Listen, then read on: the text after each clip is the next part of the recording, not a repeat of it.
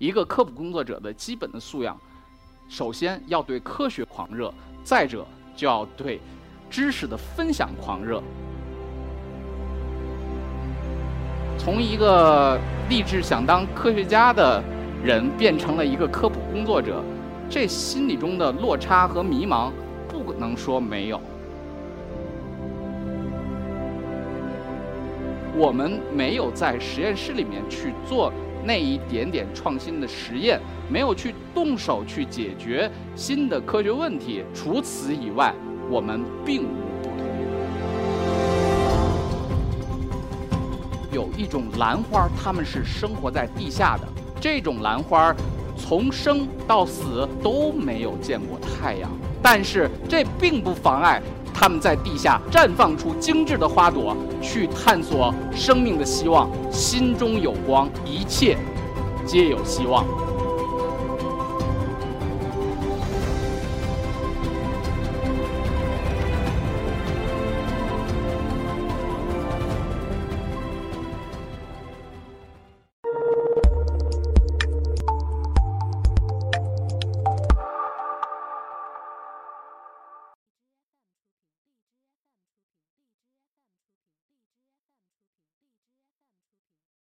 大家好，我是一刻 Talks 的讲者史军，我是一名植物学科普工作者。那每当我亮出这个身份的时候，就会有很多朋友问我很多花花草草的事情。我在前段就碰到了一些让人匪夷所思的棘手问题。请问史军老师，如果你见到一个完全没有见过的陌生的果实，你怎么知道它能吃不能吃？我思考了一秒钟之后，给出的答案是让别人先吃。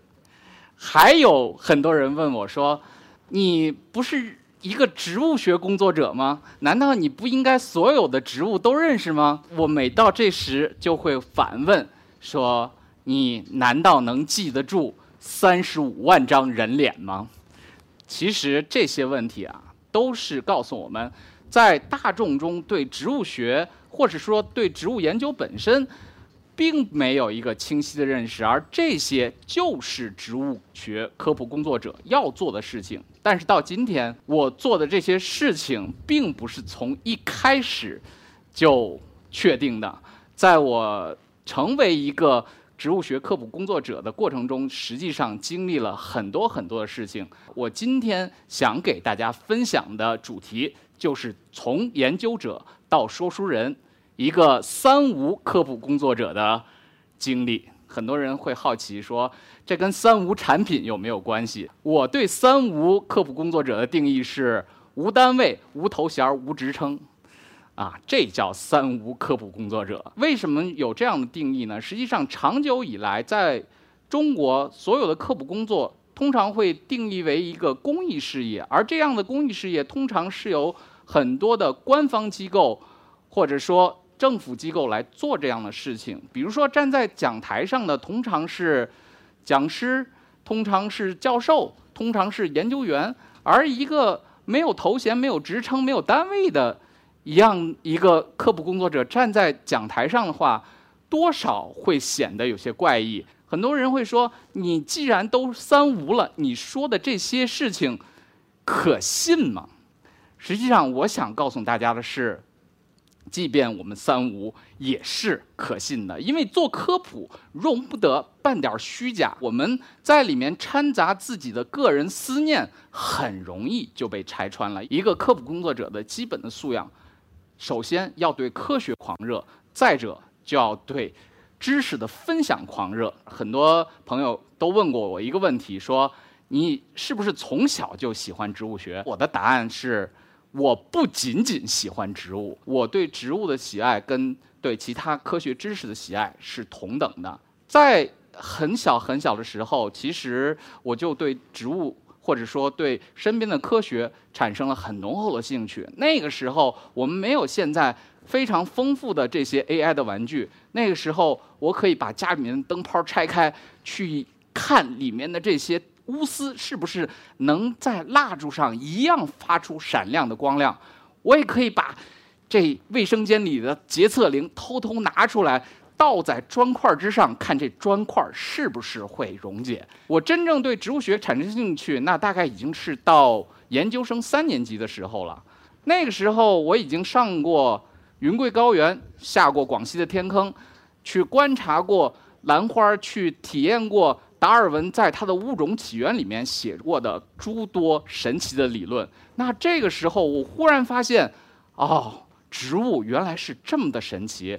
就更不用说我在写我的第一本书叫《植物学家的锅略大于银河系》的时候，去再一次了解海带和紫菜是如何生长的时候，那一种兴奋是无法用言语形容的。而这些问题，恰恰是我们当年在我们的本科生的阶段去折磨过无数学生物的学生那个考题，这些考题。反而就在我们的生活当中，只是我们平常把它们遗忘了而已。说到这儿，很多的朋友可能会说：“既然你这么喜欢植物，你为什么不一路研究下去？是不是因为又产生了新的兴趣？”其实不是的，我对植物学的热爱一直维持到今天。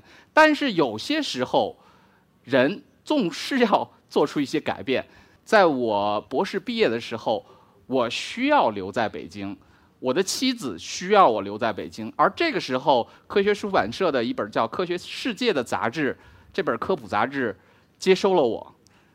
啊，当很多时候我们说，当脑子和肚子产生冲突的时候，掌握决定权的通常都是肚子。我也迷茫过，从一个立志想当科学家的人，变成了一个科普工作者。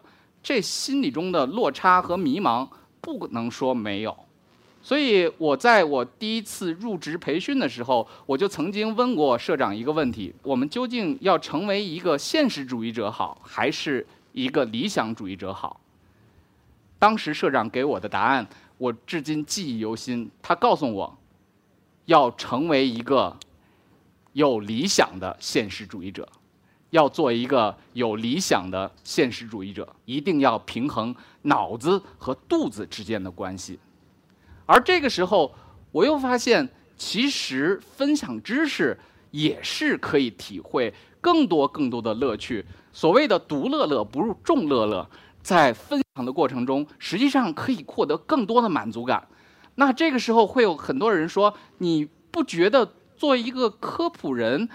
而不是做一个研究者，对你一个植物学博士而言，而且是一个中科院的博士而言，不亏吗？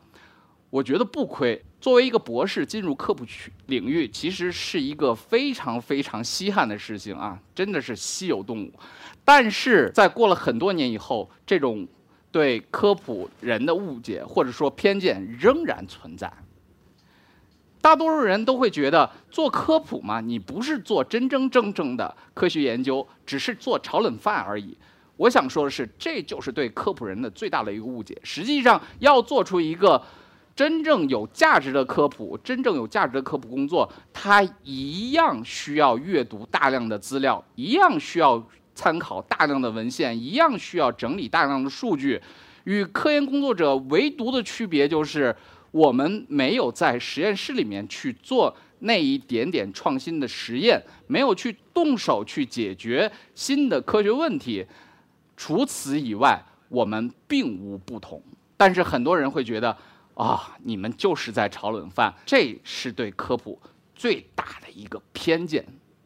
所以在理顺了这个事情以后，我觉得做科普一样可以获得很好很好的。成就感，我们也获得了很大的满足感。正是基于这件事支撑着我不断的前行。于是，成为一个职业的科普人以后，所以所碰到的事情就更多了。只要有足够的对科学的狂热和对分享的狂热，就一定会成为一个合格的科普工作者吗？我觉得不够。为什么？因为我们还需要考虑大众的爱好。我刚才说“独乐乐不如众乐乐”，如何让大众都乐起来？这实际上才是科普工作者所要研究的一个核心的命题。我们的科普人在很多时候实际上是出于自身的兴趣去写很多的文章，去分享很多的故事，而这些故事真的是受大众关注的吗？其实，在这件事情上，我也走过弯路。在二零零九年的时候，我第一次去参加一个国际书展的活动，讲了一个关于兰花的故事。我自己很兴奋，因为我本身是学兰花专业的。但是，很遗憾的是，在场的观众听者寥寥。这件事儿其实是大大的刺激我。